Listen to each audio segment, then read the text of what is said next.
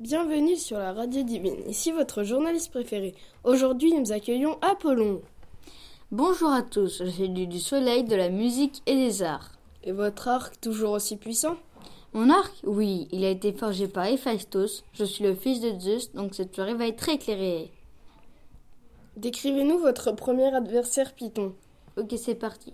Python était un serpent géant femelle élevé par Gaïa. Il vivait à Delphes.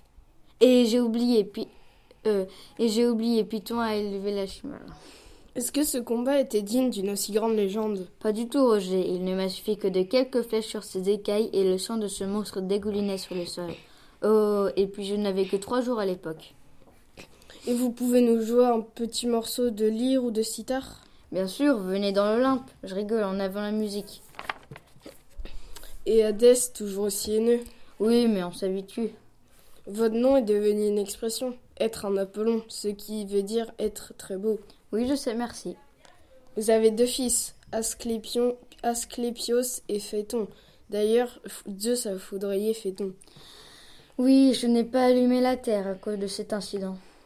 Par ailleurs, c'est la fin de cette émission. Merci Apollon. Bye bye Apollon.